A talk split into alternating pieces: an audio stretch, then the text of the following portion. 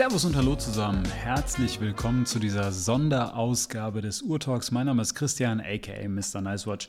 Und ich bin heute mal alleine hier im Podcast und es soll auch keine lange Folge werden, sondern ich möchte mit euch über ein Thema sprechen, was mich persönlich heute sehr beschäftigt hat, ähm, beziehungsweise was sicherlich viele von euch da draußen auch beschäftigt hat, nämlich Rolex hat was ja, was, was wirklich Ungewöhnliches getan. Sie haben eine Uhr herausgebracht, äh, außerhalb der normalen Release-Zyklen, die sie sonst so haben. Und äh, haben uns heute an dem, an dem 1. November, an dem ich jetzt heute hier aufnehme, ziemlich überrascht. Und darüber möchte ich heute mit euch sprechen und drum jetzt dieses etwas äh, außergewöhnliche Format.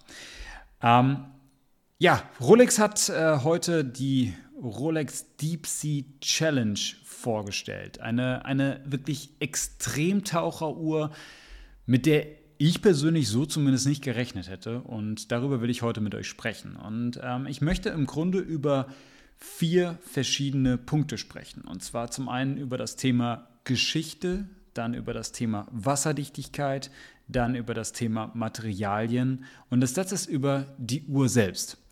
Und ähm, wie gewohnt oder wie ihr das vom Urtalk kennt, fange ich natürlich ganz kurz mit einem Audio-Wrist-Check an. Der soll natürlich nicht ausbleiben. Ich habe gerade meine, ja, passend zum Release, meine Rolex Submariner 126610LV, das heißt also die, die, die Starbucks am Handgelenk, die, die Submariner mit der grünen Lünette. Eine Uhr, die ich sehr, sehr gerne mag und ich sehr, sehr gerne trage. Und die ich mir jetzt gerade umgeschnellt habe, weil ich finde, dass sie einfach zu dem heutigen Release passt. So, aber jetzt gar nicht so viel zu der Uhr an meinem Handgelenk, sondern lasst uns über die Uhr sprechen, die heute vorgestellt wurde. Und zwar ähm, ist das die neue Rolex Deep Sea Challenge RLX Titanium oder die Referenz 126067. Und ich werde die Uhr nachher mal in Ruhe beschreiben. Ich möchte jetzt aber erst ein bisschen über den geschichtlichen Hintergrund dieser Uhr sprechen, um diese Uhr für euch auch so ein bisschen besser ja, einordnen zu können. Und ähm, man muss dazu sagen, Rolex ist schon oder hat sehr früh angefangen, so das Thema Wasserdichtigkeit bei Uhren für sich auf die Agenda zu schreiben. Und bereits 1926 wurde die erste wasserdichte Uhr mit dem Oyster-Gehäuse vorgestellt. Und ähm, es gibt immer wieder Diskussionen, ob Rolex wirklich der erste Hersteller war mit einem wasserdichten Gehäuse. Ähm, da gibt es widersprüchliche Meinungen zu. Aber zumindest waren sie einer der ersten Hersteller mit einem wasserdichten Gehäuse. Und ähm, ja, dieses Gehäuse, das, das kennt ihr eigentlich immer noch. Das gibt es so nach wie vor. Das ist das Oyster Case, das berühmt-berüchtigte. Und die, ja, im, im Grunde heißt es deshalb so, weil es quasi hermetisch verschlossen ist wie eine Auster. Also das, das war damals so die Erfindung von Hans Wilsdorf und ist eigentlich bis dato, bis, bis heute hin so die Basis von allen Rolex-Modellen. Abgesehen von den Cellini-Modellen, die haben keine Oyster-Gehäuse, aber sonst findet man eigentlich in jeder modernen Uhr dieses Oyster-Case und das steht hier auch auf jedem Zifferblatt quasi drauf. Und ähm, dieses Thema Wasserdichtigkeit hat Hans Wilsdorf, der Gründer von Rolex, sehr früh für sich als wichtiges Thema erkannt und hat bereits 1927 quasi die erste Markenbotschafterin für sich gewinnen können. Und zwar war das die Extremschwimmerin Mercedes Gleitze. Ähm, das war eine britische Schwimmerin und die wollte am 7. Oktober 1927 den Ärmelkanal zwischen Frankreich und England durchschwimmen. Und an ihrem Hals hatte, ähm, trug sie eine, eine Rolex Oyster. Das hatte damals äh, Hans Wilsdorf so vereinbart. Er hatte nämlich erkannt, okay, also ähm, wir müssen irgendwie beweisen, dass unsere Uhren wirklich so besonders wasserdicht sind, dass sie wirklich so außergewöhnlich sind und äh, wollte das quasi anhand dieser sportlichen Höchstleistung, die damals Mercedes Geiz vollbringen konnte, beweisen. Und dieser Versuch, diesen Ärmelkanal zu durchschwimmen, scheiterte zwar. Also nach circa 15 Stunden und 15 Minuten musste sie diesen äh, Versuch abbrechen. Die Wetterbedingungen waren nicht ideal. Sie war komplett durchgefroren und kaputt und erschöpft und musste quasi aus dem Wasser gefischt werden. Nichtsdestotrotz war diese Uhr, die sie halt über 15 Stunden quasi am, am, am, um den Hals trug, wie unversehrt. Also die lief, die tickte, da war gar kein Problem, ist keine Flüssigkeit quasi in das Gehäuse eingedrungen. Und das war für Rolex ein ganz, ganz großer Erfolg. Und das wurde dann sehr schnell zu einem ihrer größten oder zu einem ihrer sehr frühen Marketing-Coups, wenn man das so sagen kann. Und so haben sie bereits im November, also kurz darauf, 1927, eine sehr große Werbekampagne gestartet mit dieser Uhr und äh, quasi diese, die, die Rolex Oyster als die Uhr, die den Elementen trotzt, beworben. Und seitdem hat Rolex auch so diesen Ruf weg, dass sie wirklich robuste und wasserdichte Uhren herstellen können. Und 19 Fünf, oder 1953 kam dann so die erste wasserdichte Uhr oder die, die erste Taucheruhr, sagen wir es mal so, ähm, auf den Markt, die wir heute immer noch so kennen. Und zwar war das die Rolex Submariner, ähm, beziehungsweise ähm, ich glaube 1954 wurde sie vorgestellt, 1953 gab es die ersten Modelle. Ähm, das war damals auch zu so, so einem Zeitraum, wo das Thema Tauchen eigentlich immer, immer gesellschaftstauglicher wurde. Es gab sehr viele professionelle Taucher, aber es gab zunehmend auch Personen, die sich privat mit dem Tauchen beschäftigt haben. Und äh, zu dem Zeit oder in diesen frühen 50er Jahren haben viele Uhrenmarken angefangen, sich eben mit diesem Thema Taucheruhren auch zu befassen. Eine andere Marke, die damals in dem Zeitraum auch sehr aktiv war, war Blancpain mit der 50 Fathoms. Ähm, und Rolex und Blancpain haben eigentlich dieses Taucheruhrendesign, wie wir es heute kennen, mit dieser einseitig oder damals nicht einseitig, aber mit dieser drehbaren Lünette zum Abmessen von, von, von Tauchzeiten, haben, haben die beiden eigentlich so mit begründet. Und äh, 1953, wie gesagt, kam die Submariner auf den Markt. Anfangs war die 100 Meter wasserdicht, wurde dann relativ schnell 200 Meter wasserdicht oder wie wir sie heute auch kennen, 300 Meter wasserdicht. Also die hat sich quasi immer weiterentwickelt. Ähm, die Submariner selbst wurde dann äh, später quasi ergänzt ähm, oder die Submariner-Kollektion wurde ergänzt um die Sea Dweller. Das war dann 1967 äh, mit der ersten Referenz der 1665. Das war damals auch so die erste Rolex mit diesem Helium-Ventil, was wir kennen. Ähm, da komme ich gleich nochmal drauf zu sprechen. Die war anfangs 500 Meter wasserdicht, dann später 610 Meter wasserdicht und äh, so wie wir die Sea Dweller heute kennen, 1220 Meter wasserdicht, war immer so quasi diese extremere Taucheruhr von Rolex, wurde ja auch zusammen äh, wirklich mit Extremtauchern unter anderem von Comex entwickelt. Also das hat er sicherlich der eine oder andere von euch schon mal gehört. Also das waren quasi so äh, professionelle Taucher, für die quasi diese Uhren entwickelt wurden. Und dieses Heliumventil, um da nochmal kurz drauf zu kommen, weil das auch bei dem Release, was wir heute besprechen möchten, ähm, eine Rolle spielt, das ist letztlich ähm, gar nicht für das Tauchen notwendig notwendig, was, was ihr euch jetzt vorstellt. Also das, das, das, das braucht man eigentlich jetzt nicht, wenn ein Taucher quasi unter Wasser ist, sondern das ist für das Sättigungstauchen notwendig und äh, ist vor allem dafür die Dekompressionszeit relevant. Und zwar ist es bei dem, bei, ist es so, also es gibt diese, diese Dekompressionszeit, das ist im Grunde der Zeitraum, der benötigt wird, um einen, um den menschlichen Organismus ohne Schäden von, von einem sehr hohen Druckniveau, was man in tiefen Wasser hat, auf ein niedriges Druckniveau äh, zu bringen. Das ist die Dekompressionszeit. Also man kann nicht einfach von einer sehr großen Tauchtiefe direkt nach oben steigen. Das, das hält der Körper quasi nicht stand. Ähm, das würde der menschliche Körper so nicht überleben, sondern man muss das quasi in langsamen Iterationen durchführen, dieses Aufsteigen. Und so ist es beispielsweise so, dass bei einem Tauchgang von bis zu 200 Meter Tiefe die Dekompressionszeit etwa sieben Tage beträgt, also was, was extrem viel ist. Und jetzt fragt ihr euch natürlich, wie macht man das? Ähm, sowas passiert, indem man, äh, oder sowas, sowas geht, indem man den äh, Taucher quasi in eine Überdruckkammer ähm, setzt und ihn mit dieser Überdruckkammer aufsteigen lässt. Also so eine Überdruckkammer ist quasi, könnt ihr euch vorstellen, wie, das wie so ein kleines U-Boot. Äh, da, da, steigt der Taucher quasi ein und ist dann wirklich für, für teilweise viele Stunden, viele Tage in diesem in dieser Kammer und steigt mit der Stück für Stück allmählich auf und der Organismus quasi ähm, wird langsam an den geringeren äh, Druck gewöhnt. Das, das ist eigentlich so, wie das heute läuft. Und ähm, dadurch, dass, ihr seht schon, das ist also sehr, sehr lange Dekompressionszeit. Ähm, und es ist letztlich so, dass diese, diese Wassertiefen, über die wir hier mal sprechen, also auch bei Uhren redet man über 200 Meter, 300 Meter Wasserdichtigkeit und so weiter. Das, ist, das sind wirklich schon so diese, das ist eigentlich schon so die Grenze, die der menschliche Körper irgendwie so aushalten kann. Und das ist wirklich mit extrem viel Aufwand verbunden. Das ist nichts, was jetzt ein normaler Taucher in irgendeiner Art und Weise äh, so ähm, einfach mal so eben macht. Und ähm, das, also das, das ist wirklich etwas, was, was nur Be Berufstaucher, Extremtaucher irgendwie äh, bewältigen können. Und wie gesagt, dafür gibt es halt diese Dekompressions- Druckkammern auch, um quasi dieses Aufsteigen wieder zu ermöglichen. Und das Thema ist bei diesen äh, Dekompressionskammern oder bei diesen Überdruckkammern, ähm, da hat man ein spezielles Gasgemisch drin. Und zwar ist das ein Gemisch, Gemisch aus Helium und Sauerstoff. Und äh, Helium ersetzt hier quasi den, den in der normalen Atemluft enthaltenen Stickstoff, der dieser bei diesem hohen Druck wie so ein ja, Narkosemittel wirken würde. Das heißt also, der, der, der Taucher würde da unmächtig werden bei, äh, wenn er diesen, wenn er normalen Sauerstoff atmen würde. Dementsprechend gibt es hier so ein spezielles Gasgemisch. Und das Problem ist, diese Heliummoleküle sind sehr klein und die dringen quasi in das Uhrengehäuse ein. Das heißt, durch die ganz kleinen Spalten in dem Gehäuse zwischen Glas und, und Gehäuse beispielsweise dringen die ins Uhrengehäuse ein. Und wenn jetzt ähm, der, der, der, der Druck sich quasi reduziert, haben wir quasi einen Überdruck im Gehäuse. Das heißt, im Gehäuse selbst ist noch ein höherer Druck als in der, in der Umluft oder in den, in der, in der, in, ja, außerhalb des Gehäuses. Und dadurch kann das Glas herausspringen. Und das ist etwas, was bei den ersten Sättigungstauchern immer wieder passiert ist.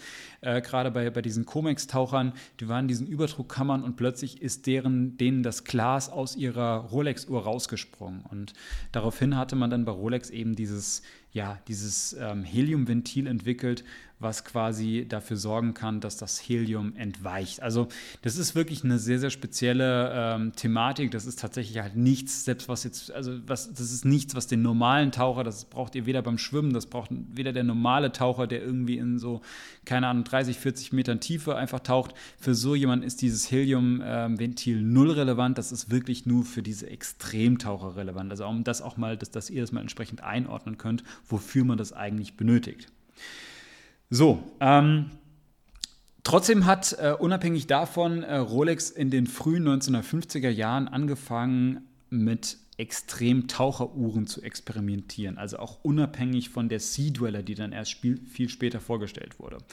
Und Hans Wilsdorf hatte, ähnlich wie es halt äh, damals auch mit Mercedes Gleitze war, hatte, hatte Hans Wilsdorf oder auch Rolex allgemein immer dieses Bestreben, die, ihre Uhren in extremen Bedingungen zu erproben und, und wirklich den Erweis, sie wollten immer den, den, den Erweis bebringen, dass, dass, dass ihre Uhren quasi sehr widerstandsfähig sind und haben gesagt, okay, wir können natürlich theoretisch, können wir natürlich irgendwie die, die Wasserdichtigkeit äh, testen und alles, aber es ist doch viel spannender oder viel, viel eindrücklicher, wenn wir wirklich beweisen können, okay, unsere Uhr war bei extremen Momenten dabei.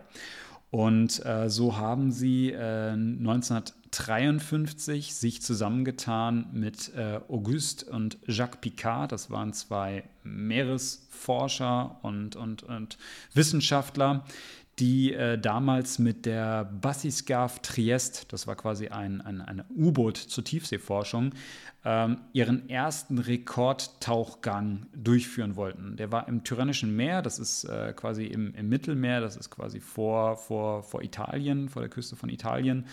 Und äh, sie sind damals mit diesem Tauchboot auf 3150 Meter hinabgestiegen. Das war wirklich damals ein absoluter Rekord.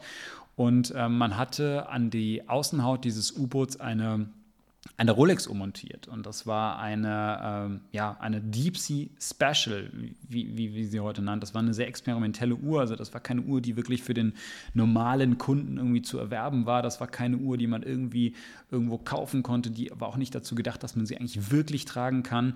Ähm, ihr kennt sicherlich die Bilder von dieser Uhr. Das ist ein sehr kantiges, eckiges Gehäuse mit einem extrem gewölbten Glas obendrauf. Also äh, die Uhr war im Durchmesser so 42,7 mm mm breit, hatte aber eine Höhe von rund 35 mm, wobei man sagen muss, dass, äh, dass das, äh, also es war kein Saphir, sondern dass das Glas einfach extrem gewölbt war, extrem groß drauf saß, also richtig so eine dicke Glaskugel. Ähm, und diese Uhr war eben an der Außenhaut dieser Triest, dieses Triest-U-Boots be befestigt und stieg quasi mit dieser Triest auf diese Tiefe von 3150 Metern hinab. Das war damals schon absoluter Rekord. Äh, wie gesagt, das war 1953 gewesen. Das war eben auch in dem Zeitraum, als die normale Submariner herauskam. Auch das damals wirklich so ein Argument wieder für Rolex. Hey, guckt, was wir für Uhren bauen, die solchen extremen Druck standhalten können. Und dieser Tieftauchrekord wurde in den darauf folgenden Jahren relativ schnell wieder von anderen Forschern und Wissenschaftlern geknackt, bis dann 1960 quasi die Triest ihren ja, ihren tiefsten Tauchgang angesetzt hat. Und zwar an Bord wieder der Jacques Picard, der auch sehr, sehr bekannt war in der damaligen Zeit, wirklich ein Star seiner Zeit gewesen, und John Welsh. Äh, die beiden sind zusammen mit dieser Triest in den Marianengraben hinabgestiegen. Das ist ähm, ja im, im Pazifik in der Nähe von Japan und das ist quasi so der tiefste Punkt der Erde. Ähm, und sie sind damals in diesem kleinen U-Boot auf 10.916 Meter hinabgestiegen. Also das ist wirklich extrem. Ja. Das war der, der, der, quasi der, der tiefste Punkt, der, der bis dato bekannt war. Und wiederum an der Außenhaut dieses U-Boots befestigt war eben eine weitere Variante dieser Rolex Deep Sea Special. Und auch diese Uhr hat diesem Druck äh, widerstanden. Diese Uhr sah auch wieder aus wie, die, wie diese erste Deep Sea Special, also wieder 42,7 mm Gehäuse, aber wirklich extrem dick, 35 mm von, von der Höhe her. Dieses extrem gewölbte Glas, also keine Uhr, die man so normal tragen konnte, aber die natürlich halt damals eine absolute Rekorduhr war. Unglaublich faszinierend. Und ähm, dieser Tauchrekord von damals, also von 1960, hielt wirklich sogar bis ins Jahr 1900, äh, 2019 statt. Also das muss man sich mal vor Augen halten. Also wirklich ähm, ex extrem lange hatte dieser Rekord eigentlich Bestand. Und das, das zeigt auch schon, wie weit man auch damals eigentlich auch schon war. Und das waren auch gerade so diese 60er Jahre oder diese 50er, 60er Jahre war ja, war ja so eine Zeit, wo die Menschen nach dem Krieg rausgegangen sind, wo sie versucht haben, wirklich diese extremsten Punkte der Erde zu erkunden. Äh, in den frühen 50er Jahren hat man den Mount Everest bestiegen. Äh, 1969 ist man auf den Mond geflogen. Das heißt, man hat hier sehr, sehr viel Aufwand betrieben, um eben äh, neue Rekorde äh, aufzustellen und, und neue Höhen und Tiefen zu erreichen. Und so hat man es eben, wie gesagt, auch mit diesem Tauchgang dieser Triest gemacht. Jetzt spulen wir ein bisschen weiter in das Jahr 2008. Also auch all das zählt noch ein bisschen zu der Vorgeschichte zu diesem Release, was wir heute besprechen möchten. Und zwar hat 2008 Rolex die, das neue Modell, die Deep Sea, vorgestellt. Und das war eine Uhr, die damals unverhältnismäßig groß war. Eine Uhr, die damals wirklich ganz überraschend kam, mit der damals keiner gerechnet hatte. 44 mm Edelstahlgehäuse, 17,8 mm dick, 3900 Meter wasserdicht und quasi eine Uhr, die wirklich eine Extremtaucheruhr war. Also eine Uhr, die, die wirklich damals, wo jeder sagte, wow, okay, krass, aber halt auch wirklich extrem groß. Und ihr kennt die Deep Sea. Ähm, das ist keine Uhr, die für jeden einfach zu tragen ist. Also ich hatte selbst mal eine gehabt in der Sammlung, habe sie leider nur relativ kurz gehabt. Ich fand sie irgendwie schön, aber ich habe auch feststellen müssen, dass an meinem Handgelenk mit ja, knapp 17 mm, äh, 17 mm, 17 Zentimetern Handgelenksumfang ähm, und ich kann schon auch größere Uhren tragen, war die irgendwie auf Dauer doch ein Tick zu groß, muss man einfach so sagen. Und diese Deep Sea ist einfach eine große Uhr. Ich finde sie nach wie vor irgendwie cool. Sie hat irgendwie was, weil sie so eine extreme Toolwatch ist, aber ähm, sie ist für viele zu groß. Und die hat eben 2008 Rolex vorgestellt. Ähm, war eine Uhr, die am Anfang irgendwie für viel Erstaunen sorgte. Am Anfang war dann ein kleiner Hype drum, aber dann relativ schnell haben viele Leute gesagt, ja, die ist mir eigentlich zu groß und irgendwie nicht so meins. Und äh, die Leute haben sich damit schwer getan. Und es ist ja nach wie vor bis heute hin eine Uhr, mit der sich die Leute immer irgendwie auch ein bisschen schwer tun. Ähm, und am 26. März 2012 hat Rolex quasi auf dieses ganze Thema Deep Sea noch eins draufgesetzt. Und sie haben damals mit dem Regisseur und, und Filmemacher James Cameron zusammen, äh, sich zusammengetan. Und er ist mit einem kleinen U-Boot, also eigentlich es war eher wie so eine, so eine Tauchkapsel, ins Challenger Deep hinabgestiegen. Das Challenger Deep ist eben dieser tiefste Punkt im Marianengraben und er ist damals quasi alleine in dieser kleinen Kapsel auf 10.898 Meter hinuntergestiegen. Das ist ein bisschen weniger als damals äh, 1960 ähm, Jacques Picard ähm, es geschafft hat. Also er hat diesen Rekord quasi nicht, nicht, nicht gebrochen. Äh, liegt natürlich auch ein bisschen dran, an welcher Stelle man hinuntersteigt. Man, man kann das natürlich auch mal schlecht einschätzen. Ähm, nichtsdestotrotz war es auf jeden Fall bis dato der, der tiefste Solo-Tauchgang eines Menschen. Und auch hier war es wieder so, dass an der Außenhülle dieses Tauchboots eine Rolex befestigt war. Und zwar war das damals die Rolex Deep Sea Challenge. Und das war eine Rekorduhr. Diese Uhr basierte grundsätzlich auf dem Design der, der Rolex Deep Sea aus 2008. Allerdings war sie deutlich größer, 51 mm Edelstahl, 28,5 mm dick, also sehr, sehr dick. Äh, wie gesagt, 17,8 ist die normale gewesen, die jetzt 28,5, also gute 10 mm dicker, einen ganzen Zentimeter dicker ähm, und wasserdicht eben bis 12.000 Meter. Also eine Extremtaucheruhr. Und auch diese Uhr hat eben diesen Tauchgang überstanden. Und auch wenn quasi James Cameron damit keinen neuen Weltrekord aufgestellt hat, war es trotzdem für Rolex wieder eine absolute Sensation. Denn sie haben bewiesen, hey, wir haben eine Uhr, die ist eben bis zu 12.000 Meter wasserdicht, die hat eben diesen Extremtauchgang überstanden und haben damit wieder unter Beweis stellen können, welche Pioniere äh, sie quasi sind und ähm, ja, wie, wie, wie, wie gut äh, sie quasi technisch äh, ausgestattet sind oder aufgestellt sind und wie sie eben solche Höchstleistungen erbringen können. Und äh, kurz darauf hat dann Rolex auch anlässlich dieses Extremtauchgangs die Rolex Deep Sea ähm, Deep Blue oder Deep Blue herausgebracht. Das ist quasi diese ähm, Variante der, der Deep Sea mit diesem ähm, blau-schwarzen Zifferblatt, wo wir diesen Farbverlauf haben, von einem, von einem kräftigen Blau bis hin zu einem richtig dunkelblau oder einem Schwarz, das quasi äh, so diesen, diese, diese Tiefe des, des Meeres verdeutlichen soll und diesem ähm, grün-gelben oder diesem, diesen hellgrünen Deep Sea-Schriftzug drauf, der quasi die gleiche Farbe hat wie dieses Tauchboot von James Cameron. Und ähm, ja, da, das war quasi bis dato das, was, was Rolex in Sachen äh, Taucheruhren eigentlich oder in, in Sachen Rekorde aufgestellt hat. Und ähm, dieser, dieser Tieftauchrekord von, 19, von 1960 wurde dann 2019, ich hatte es eben schon mal kurz erwähnt, äh, eingestellt. Das war damals im, im Rahmen der Five Deeps Expeditions. Ähm, und damals hatte man es dann, 2019 hat man es geschafft, auf 10.935 Meter hinabzutauchen, also nochmal ein gutes Stück tiefer als äh, Jacques Picard damals. Und diese Expedition wurde unterstützt von Omega und äh, an, an dieser mit dabei war quasi eine Omega Seamaster Blended Ocean Ultra Deep Professional. Ähm, auch eine absolute Extremtaucheruhr, in dem Fall halt von Omega. Die, die, man, man kennt sie mittlerweile als zivilere Variante der, der äh, Blended Ocean Ultra Deep, die man auch so kaufen kann, aber hier als wirklich Extremtaucheruhr bis zu 15.000 Meter wasserdicht. Und man hat quasi damit, oder Omega hatte 2019 quasi damit diese ganzen Rekorde, die Rolex irgendwie aufgestellt hatte, ja, mit einem Mal so, sag ich mal, hinfällig gemacht oder irgendwie auch geknackt. Ja, nichts, man, man natürlich sagt man, klar, 1960 hat Rolex ja schon einen extremen Rekord aufgestellt und auch die, die, die Deep Sea oder diese ähm, Deep Sea Challenge, ähm, die, die Rolex 2012 äh, mit James Cameron herausgebracht hatte. Das sind natürlich alles Uhren, die, die, die wahnsinnige äh, Superlative aufgestellt haben. Aber Omega hat das Thema einfach so ein bisschen oder hat, hat diesen Rekord einfach geknackt. Und man muss natürlich sagen, diese beiden, U äh, diese beiden Hersteller sind auch immer so ein bisschen im, im Wettbewerb zueinander. Das muss man einfach so sagen. Sie sind irgendwie ähnlich von der Positionierung her, sie stellen ähnlich gute Uhren her und ähm, man hat immer so einen kleinen Wettbewerb zwischen den beiden. Das muss man einfach so sagen. So, jetzt möchte ich aber mal über das Thema Wasserdichtigkeit sprechen, nachdem ich jetzt so diesen ganzen historischen Kontext so ein bisschen äh, versucht habe einzuordnen. Ähm, Wasserdichtigkeit ist ein Thema in der Uhrenwelt, was eine große Rolle spielt, was aber auch immer wieder von Uhrenliebhabern falsch eingeschätzt wird.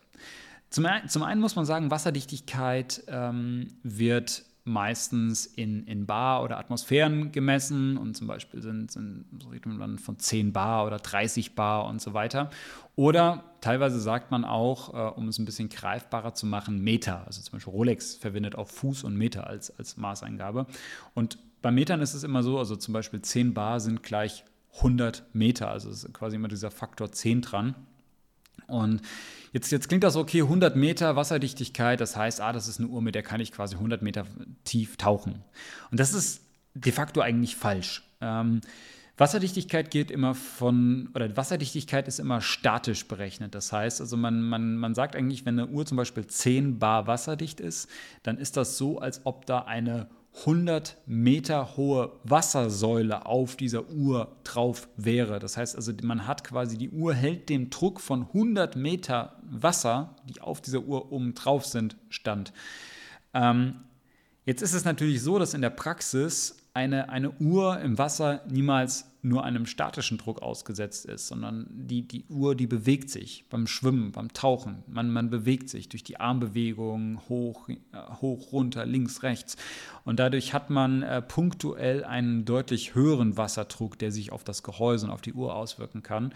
Und deshalb äh, muss man zum Beispiel auch sagen, dass das 100 Meter Wasserdichtigkeit nicht heißt, dass ich damit 100 Meter tief tauchen kann, sondern ähm, de facto heißt es halt, klar, wenn die Uhr wirklich still liegt und da sind 100 Meter Wasser oben drauf, dann hält die das Stand. Aber wenn ich die Uhr bewege in 100 Metern Tiefe, dann ist es eine ganz andere Sache.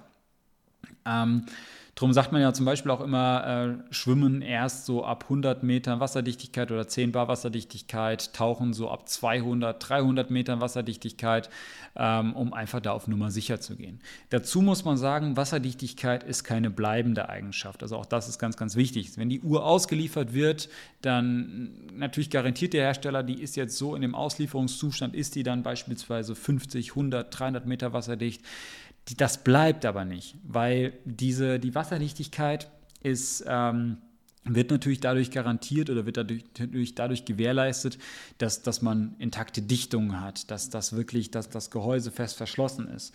Mit der Zeit aber werden diese Dichtungen spröde, porös, nutzen sich ab und ähm, dadurch kann diese Wasserdichtigkeit halt eben über die Jahre beeinträchtigt werden. Deshalb sagt man ja auch immer, also wenn, wenn ihr zum Beispiel eine, eine Uhr habt, die jetzt vielleicht nicht jetzt gerade von diesem Jahr ist, sondern irgendwie zwei, drei Jahre alt ist und ihr fahrt damit in den Urlaub und wollt die an den Strand mitnehmen, lasst die mal beim Uhrmacher auf Wasserdichtigkeit prüfen. Lasst mal gucken, ob wirklich diese, diese Wasser, die Wasserdichtigkeit so in dem Umfang überhaupt noch gegeben ist. Und ähm, deshalb müssen gerade zum Beispiel auch Dichtungen immer mal wieder ausgetauscht werden, auch außerhalb der, der, der regulären Servicezeiten.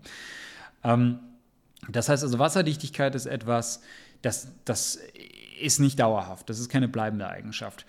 Und man muss dazu sagen, dass Wasserdichtigkeit herzustellen auch technisch sehr anspruchsvoll ist. Also mittlerweile hört man natürlich immer wieder von, von Uhrenliebhabern, also gerade wenn man zum Beispiel über Neuheiten spricht, kriege ich immer wieder das Feedback, ja, warum ist diese Uhr nur 50 Meter wasserdicht, warum ist die nicht 100 Meter wasserdicht oder warum ist die jetzt nur 100 Meter wasserdicht, nicht 300 Meter wasserdicht, warum haben die das nicht hinbekommen? Ähm, und das ist ganz, ganz oft technisch bedingt, weil der Punkt ist, Wasserdichtigkeit ist immer ein Kompromiss. Und zwar ein Kompromiss aus, sage ich mal, Tragbarkeit, also so Alltagstauglichkeit der Uhr, ähm, Design und dann aber wirklich auch den, den, den, den technischen Anforderungen an diese Uhr. Und ähm, man muss immer gucken, dass man irgendwie diese Komponenten in Einklang kriegt.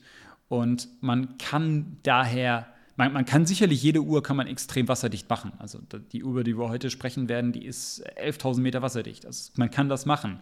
Das geht aber dann immer zu Lasten des Designs beziehungsweise zu Lasten der Tragbarkeit und so weiter. Das heißt, ähm, ich, ich habe mal von einem, von einem Uhrendesigner ähm, gehört, der hat gesagt, naja, wenn ihr eine Uhr etwa 100 Meter mehr wasserdicht machen wollt, dann muss die mindestens mal so ein Millimeter dicker werden. Ähm, das liegt daran, weil das Glas muss größer sein oder muss dicker werden, der Boden muss dicker werden, das Gehäuse in Summe wird ein bisschen äh, wuchtiger werden und so weiter. Ähm, das ist immer so diese, diese technische Herausforderung, das ist quasi immer ein Spagat, den man, den man äh, hier gehen muss. Und bei gewissen Uhren ist es einfach so, die sind dann halt irgendwie beispielsweise jetzt irgendwie 50 Meter oder 100 Meter, sagen wir, die sind 100 Meter wasserdicht.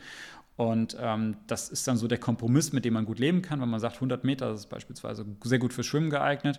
Und die ist aber trotzdem sehr, sehr tragbar, vielleicht noch relativ flach und so weiter. Und äh, wenn man die jetzt halt irgendwie noch wasserdichter machen wollen würde, müsste das Glas dicker sein. Dann muss man wieder gucken, wie, wie passt das dann mit, der, mit dem Abstand zwischen Zifferblatt und Glas und äh, wie, wie passt das mit der Gehäusehöhe und so weiter. Also es ist immer ein Kompromiss, den man da irgendwie eingehen muss. Das heißt, das, das, das Ziel ist in der Regel nicht, eine Uhr so, so wasserdicht wie möglich zu machen, sondern immer quasi so, so, so eine ausgewogene äh, so einen ausgewogenen Spagat quasi herzustellen zwischen diesen verschiedenen äh, Faktoren, die da zusammenspielen. Und ähm, gerade bei Uhren, die jetzt so extrem wasserdicht sind, also so mehr als 3000 Meter beispielsweise, die haben das Problem, dass sie schnell unglaublich dick werden. Also da, da, das sind wirklich richtige, richtige Klopper.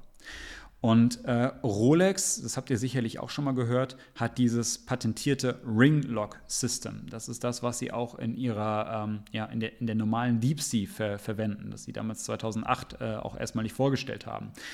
Und ähm, was da dahinter steckt, ist quasi, dass man einen äh, Edelstahlring hat im Inneren des Gehäuses. Auf den wirkt von oben der, der Druck des Saphirglases und von unten der Druck des Bodens. Und dieser Ring nimmt quasi den Druck, der von oben und von unten kommt, auf und, und führt den ein Stück weit einfach ab und sorgt dafür, ähm, dass der Druck sich eben nicht auf das Gehäuse auswirkt und dadurch äh, lässt sich die Dicke des Gehäuses reduzieren. Also ich, ich habe es jetzt mal sehr, sehr laienhaft erklärt, aber im Grunde geht es darum, dass man quasi diesen, diesen, diesen Druck in, in, entsprechend, dass, es, dass, dass, dass die Uhr mit dem Druck umgehen kann und dass man trotzdem das Gehäuse nicht, nicht zu dick macht. Und äh, über die Uhren, über die wir jetzt heute sprechen, also beispielsweise jetzt auch diese, diese normale Deep Sea, die irgendwie knapp 18 mm dick ist, natürlich ist die unglaublich dick, aber ohne dieses Ringlock-System wäre sie wahrscheinlich deutlich dicker. Also wahrscheinlich wäre sie dann über, über 20 mm dick. Also das ist wirklich ähm, eine, eine, sehr innovative Technik, die die Rolex irgendwann entwickelt hat, eben um dieses Thema der, der Wasserdichtigkeit und trotzdem Tragbarkeit der Uhr ähm, zusammenzubringen. Also das ist technisch unglaublich anspruchsvoll. Das darf man nicht unterschätzen. Das klingt immer so, naja, gut, irgendwie, keine Ahnung, 3000 Meter, 4000 Meter, ja Gott, das, das kriegt man schon hin. Ja, man kriegt das hin, aber das geht immer sehr, sehr schnell zu Lasten eben der Tragbarkeit. Und, und das ist halt der, der große äh, Kompromiss, den man hier mal gehen muss. Und jetzt möchte ich noch über, über ein Thema sprechen, und zwar über das Thema der Materialien. Und zwar ähm, ganz besondere über das, das Material Titan, weil auch das ist ein Thema, was uns heute bei diesem neuen Release beschäftigt. Ähm, seit 2007 experimentiert Rolex mit Titan und äh, bereits diese erste Deep Sea, die 2008 vorgestellt wurde, hatte einen Titanboden. Das hatte den Grund, dass dieser wirklich ideal geeignet ist, auch für dieses Ringlock-System, da Titan relativ oder recht flexible Eigenschaften ausweist. Das heißt, es kann sich biegen, aber es, es, es, es bricht nicht so leicht.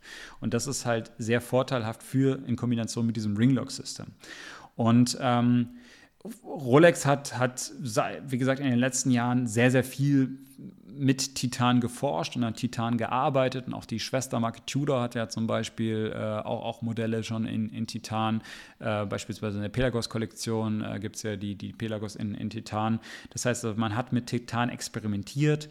Ähm, es gibt auch Prototypen von Rolex in Titan. Beispielsweise trägt der englische äh, oder der britische Segler Sir Ben Ainsley, heißt er, glaube ich, eine, eine Yachtmaster 42 äh, mm in Titan mit so einem ähm, Oysterflexband. Sieht auf den ersten Blick aus wie die Weißgold äh, Yachtmaster 42, ist aber eine Titan-Variante. Ähm, das heißt, also Rolex experimentiert seit längerem mit Titan. Und ähm, Rolex hat jetzt in dieser neuen Uhr, die wir heute besprechen möchten, eine, ja, eine, eine eigene Titan-Legierung vorgestellt. Und zwar nennen sie es RLX Titanium oder RLX Titan oder Rolex Titan. Und das ist im Grunde ein Titan auf äh, Titan Grad 5 Basis. Und Titan Grad 5 habt ihr sicherlich schon mal gehört. Es gibt unglaublich viele Titanlegierungen in der, ähm, in der Welt, aber vor allem in der Uhrenwelt sind Titan Grad 2 und 5 so die gebräuchlichsten. Das sind auch so international, auch so in der Industrie, die am häufigsten benutzten, aber es gibt noch ganz, ganz viele andere. Ähm, Allgemein sagt man, dass Titan Grad 5 so etwas hochwertiger ist äh, oder noch etwas besser ist.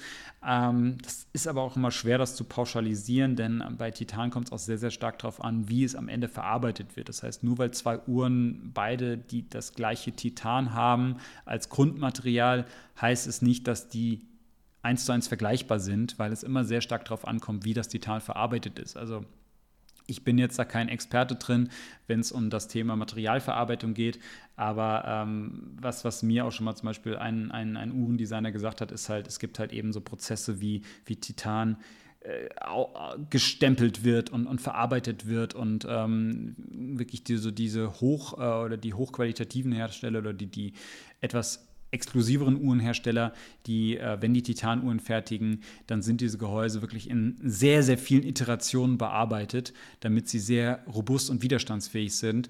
Und äh, diese Gehäuse sind, sind viel robuster auch gegenüber, von, gegenüber Kratzern beispielsweise als die Titangehäuse von, von in Anführungszeichen günstigeren Herstellern, einfach weil da viel mehr Arbeit reingeflossen ist, um das Gehäuse so widerstandsfähig zu machen, auch wenn das Grundmaterial vielleicht das gleiche ist. Ähm, dazu muss man auch noch sagen, Titangrad 5 ist jetzt nicht der, die, die, Krönung der Schöpfung. Es gibt nach oben hin noch ganz, ganz viele andere. Es gibt 18, 23 und so weiter.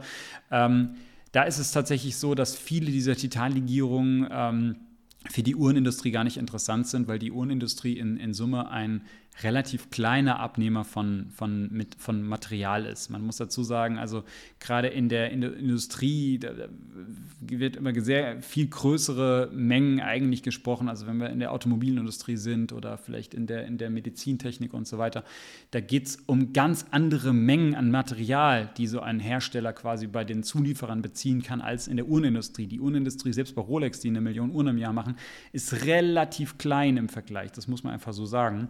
Und ähm, tatsächlich ist es so, dass es da dadurch auch für Uhrenhersteller sehr, sehr teuer ist, wenn sie, wenn sie so Materialien äh, erwerben möchten, die jetzt nicht so gebräuchlich sind. Das heißt, ähm, wenn jetzt zum Beispiel Rolex sagen wir, sie möchten jetzt Titangrad 18 oder sowas, weil sie sagen, das ist ja noch besser als Titangrad 5, dann ähm, ist das dadurch, dass es ein relativ un- oder ungebräuchliches Material ist und ähm, wäre es wahrscheinlich die Herstellkosten immens viel höher als bei einer Uhr in Titangrad 5, weil sie einfach diese sehr hohen Einkaufskosten hätten. Und ähm, das würde sich dann wahrscheinlich am Ende gar nicht lohnen, weil die Uhr dann vielleicht nicht irgendwie zweimal, dreimal so viel kostet, wie sie jetzt schon kostet, sondern vielleicht das Fünffache und so weiter. Also das ist, das muss man auch dazu sagen. Also die Uhrenindustrie ist im, im Vergleich zu dem, zu dem internationalen Markt oder zur internationalen Industrie und zu, zu anderen Industrien einfach relativ klein und beschränkt sich daher so auf diese beiden häufigsten Titanlegierungen. Das ist eben Grad 2 und Grad 5. So. Und äh, zu Titan muss man noch sagen, Titan ist relativ schwierig äh, zu verarbeiten.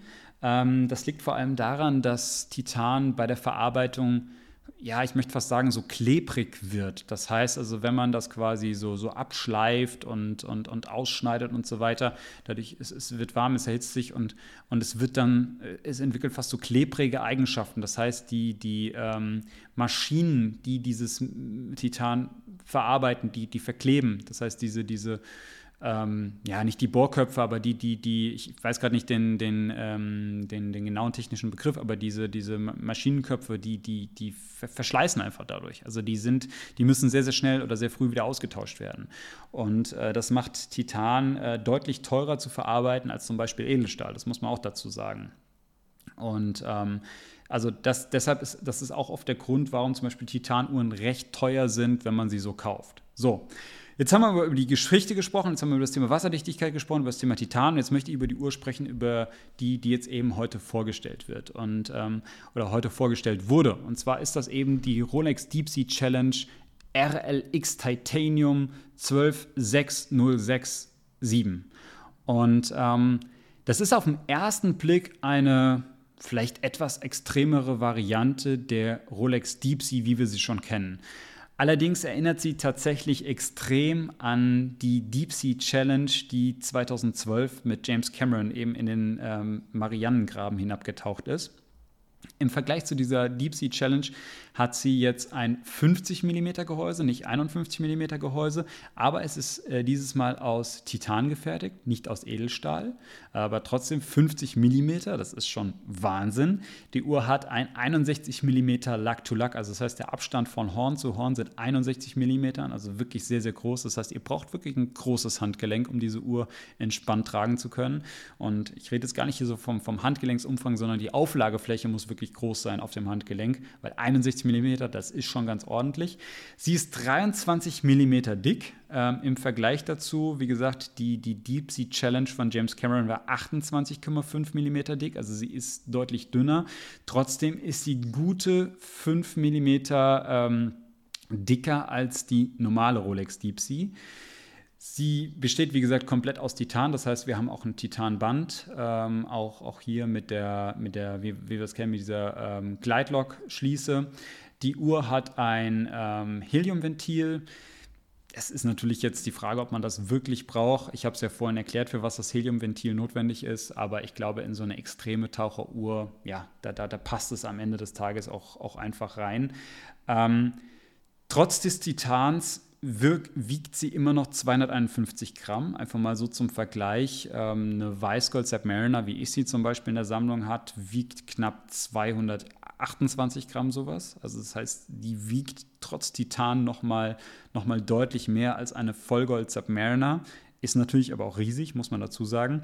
Und ähm, das ist vielleicht bei dieser Uhr aber tatsächlich noch gut, ja, weil äh, Titan ist rund 40 Prozent leichter als Edelstahl und wenn diese Uhr jetzt beispielsweise kein äh, Titangehäuse hätte, sondern eins aus Edelstahl, dann wird sie wahrscheinlich so um die 350 Gramm wiegen. Also das ist äh, schon mal, also das, das ist dann ein ganz anderes Level nochmal. Also 350 Gramm, extrem, ja, also nochmal mehr als zum Beispiel eine Platin-Daytona. Ähm, das, das, Spannende an dieser Uhr ist jetzt tatsächlich, dass sie äh, 11.000 Meter wasserdicht ist. Und äh, das ist halt wirklich extrem. Das heißt, also sie ist wirklich äh, in dem Fall dafür geeignet, mit dieser Uhr in diesen Marianengraben runterzutauchen. Also ich, wir, hatten es ja vorhin von diesen, von diesen Tieftauchgängen. Also 1960 äh, ist man äh, 10.916 Meter oder 2019 ist man 10.935 Meter tief getaucht, also 11.000 Meter All-in kann man so sagen, ist so der tiefste Punkt der Erde. Und dafür ist diese Uhr ausgelegt. Also das, das ist natürlich schon, schon, schon Wahnsinn. Das, das ist echt sehr, sehr beeindruckend. Das ist extrem tief. Und das ist tatsächlich damit die, aus meiner Sicht, die extremste Taucheruhr, die man regulär so kaufen kann. Also es gibt keine Uhr, die eine höhere Wasserdichtigkeit hat, die so regulär zu erwerben ist. Also die, die, die anderen Uhren, über die wir heute zum Beispiel gesprochen haben, schon, das waren ja alles so äh, experimentelle Uhren. Das waren so äh, Konzeptuhren. Aber das ist eine Uhr, die so regulär einfach äh, zu kaufen ist. Und äh, das ist schon sehr, sehr beeindruckend. Auch auffällig ist, ähm, dass wir in dieser Uhr jetzt ein ähm, zum ersten Mal, abgesehen von der Sub-No-Date, äh, eine Taucheruhr haben, die kein Datum hat. Ähm, das heißt, die Uhr ist äh, betrieben von dem Kaliber 3230. Ähm, das, das ist natürlich ein Rolex Inhouse-Werk, Chronometer zertifiziert. Und das ist eben das Werk, was ihr auch in der, in der Sub-No-Date findet, was ihr zum Beispiel auch in den äh, Oyster Perpetuals 36 und 41 mm findet oder auch in der aktuellen Explorer 36 findet. Und ähm, das ist jetzt halt eben auch in dieser neuen äh, Sea Dweller Deep Sea Challenge äh, eingebaut. Das heißt, äh, wir haben ein sehr, sehr cleanes, in Anführungszeichen, Zifferblatt. Wir haben kein Datum, dadurch sehr, sehr ausgewogen. Das Zifferblatt selbst ist schwarz gehalten. Wir haben einen sehr, sehr breiten Ring um das Zifferblatt herum, was, äh, worauf drauf geschrieben steht Original äh, Gas Escape Valve, also ähm, quasi der ähm, das, das, das Helium-Ventil wird angesprochen und das äh, patentierte Ringlock-System, auch das steht da. Ähm, also da, dieses, dieses Ringlock-System, ich hatte es ja vorhin erklärt. Die, die Uhr hat eine einseitig drehbare äh, Keramiklünette, die ist in, in, in schwarz gehalten und ähm, ja, in, in, Summe sieht sie auf den ersten Blick eben aus wie eine normale Deep Sea, ist aber nochmal viel, viel, viel extremer. Auch preislich ist sie extremer, auch das muss man sagen. 25.500 Euro kostet euch die Uhr, wenn ihr die äh, kaufen wollt. Und ähm, das ist natürlich ein sehr, sehr stolzer Preis, auch gerade wenn man überlegt, dass wir hier, ähm, ja, dass wir hier im, zum Beispiel jetzt im, im Grunde zwei Sea-Dweller-Modelle dafür bekommen, für etwa für den Preis. Also das, das ist natürlich extrem viel. Man muss aber auch sagen, es ist eine Uhr, die ja fernab des, des, des Standards ist. Es ist keine Uhr, die es ist keine Uhr, die jetzt quasi die, die, normal ist in irgendeiner Art und Weise. Das ist eine Uhr, die, ich würde ehrlich gesagt sagen, das ist eine, eine Konzeptuhr, die jetzt für die breite Masse zugänglich gemacht wird.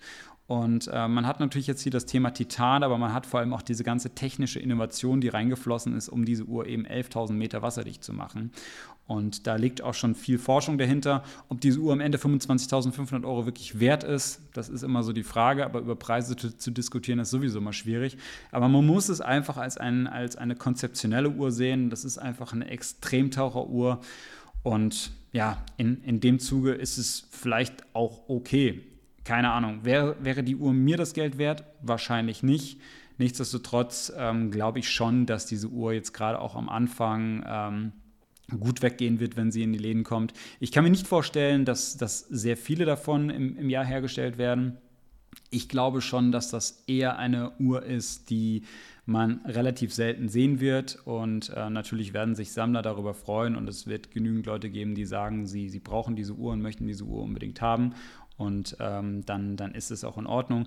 Ich bin mal sehr gespannt, diese Uhr am Handgelenk zu sehen, weil ich glaube, man braucht ein sehr, sehr breites Handgelenk, um diese Uhr wirklich gut tragen zu können. Also das, äh, da, da, da bin ich mal sehr gespannt drauf. Da bin ich, da bin ich tatsächlich noch äh, skeptisch, ähm, was, was das anbelangt. Ähm, ja, da, das, da, da, da, bin, da lasse ich mich mal überraschen, ob das wirklich viele Leute gut tragen können. Aber vielleicht steht es ja dem einen oder anderen.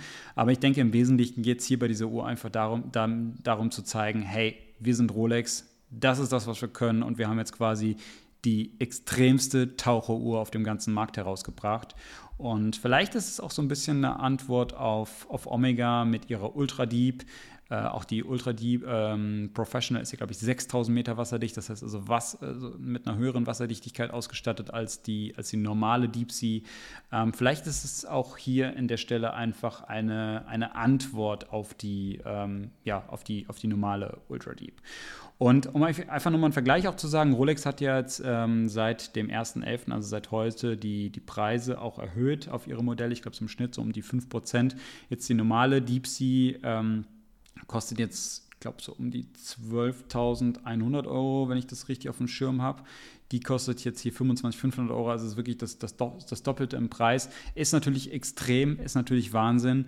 Aber ähm, ja, man, man kriegt auch eine, eben eine sehr, sehr extreme Uhr für das Geld. Ja, das zu diesem neuen Release und äh, um diese Uhr für euch einfach mal so ein bisschen einzuordnen, wo die geschichtlich steht, wo die, wo die herkommt und was es mit dem ganzen Drumherum eigentlich auf sich hat. Ich finde das Release überraschend. Ich hätte nicht mitgerechnet, dass, das, äh, dass sowas kommt.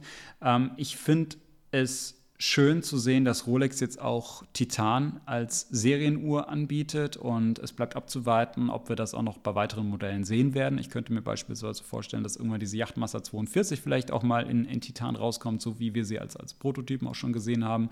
Ähm, ich würde mich freuen, auch vielleicht eine normale Sea Dweller ähm, in Titan zu sehen, zu so einer extremen Taucheruhr, wie die Sea Dweller es eigentlich auch schon immer war, passt das natürlich auch gut. Und ähm, ja, es ist, es ist ein sehr, sehr interessantes Release. Ich weiß nicht so richtig, was ich davon halten soll, weil es natürlich keine Uhr ist, die, die wirklich für die breite Masse tragbar ist. Es ist keine Uhr, die ich jetzt an meinem Handgelegen sehen würde. Es ist keine Uhr, die ich jetzt tragen würde. Aber es ist eine Uhr, die mich trotzdem aus technischer Sicht begeistert. Und ich finde es schon Wahnsinn, dass man sowas halt für die breite Öffentlichkeit zugänglich macht. Das finde ich gut, das freut mich. Ähm, ich habe damals 2012 diesen, diesen Tauchgang von James Cameron auch ähm, so ein bisschen mitverfolgt und ähm, ich, ich, ich, fand das damals schon irgendwie faszinierend, dass man so eine Uhr in, in so eine Tiefe geschickt hat und ich finde, ich habe ich hab mir damals immer gedacht, ach, schade, dass diese Uhr so nicht zu kaufen gibt. Natürlich war es klar, weil diese Uhr eigentlich so nicht als tragbare Uhr konzipiert war. Jetzt hat man sie etwas, ja, etwas, etwas zusammengeschrumpft und hat eigentlich die Wasserdichtigkeit quasi aufrechterhalten und hat sie tragbarer gemacht. Natürlich ist sie für den, für den äh, Otto-Normalbürger eigentlich nicht wirklich tragbar. Man muss auch sagen, preislich ist sie auch für den Otto-Normalbürger nicht, nicht erschwinglich. Aber nichtsdestotrotz, man hat diese Uhr rausgebracht und das ist auf jeden Fall ein Statement und dafür respektiere ich Rolex und ich finde es, wie gesagt, ein sehr, sehr interessantes und überraschendes Release. Damit hätte ich nicht gerechnet. Und ähm, ja, ich freue mich drauf, äh, diese Uhr vielleicht irgendwann mal demnächst mal am Handgelenk zu sehen. Ich würde gerne mal sehen, wie dieses äh, Oyster-Band in Titan wirkt. Also auch das ist eine sehr, sehr spannende Geschichte. Und ähm, ja, bin mal gespannt auf den, auf den ersten Grist-Shot, den man mit dieser Uhr sieht, gerade in den Social-Media-Kanälen. In dem Sinne, Leute, das, das war's für heute. So viel zu diesem neuen Rolex-Update, zu dieser Neuheit von Rolex. Ähm, das war jetzt mal eine ähm, Sonderfolge von meiner Seite. Ich hoffe, das war für euch spannend. Ich hoffe, das hat euch Spaß gemacht, wenn ihr bis hierhin dran geblieben seid. Ähm, wir hören uns am kommenden Sonntag wieder. Nicht wundern, die Folge für Sonntag haben wir tatsächlich jetzt gestern schon aufgenommen. Das heißt, wir werden uns da nicht auf dieses neue Rolex-Release mehr beziehen ähm, und beziehen uns da nämlich auf andere Uhren. Da war aber diese Vorstellung dieser Rolex noch nicht gewesen. Ähm, das heißt, also da nicht wundern, äh, falls ihr denkt, ah, da war doch die Woche noch was los gewesen. Ja, das ist jetzt alles ein bisschen durcheinander gekommen von unserer Planung her. Nichtsdestotrotz ähm, hoffe ich, dass ihr Spaß habt beim Zuhören. Wir hören uns die Tage und ähm, ja, danke fürs Dranbleiben. Bis dann, macht's gut. Ciao, ciao.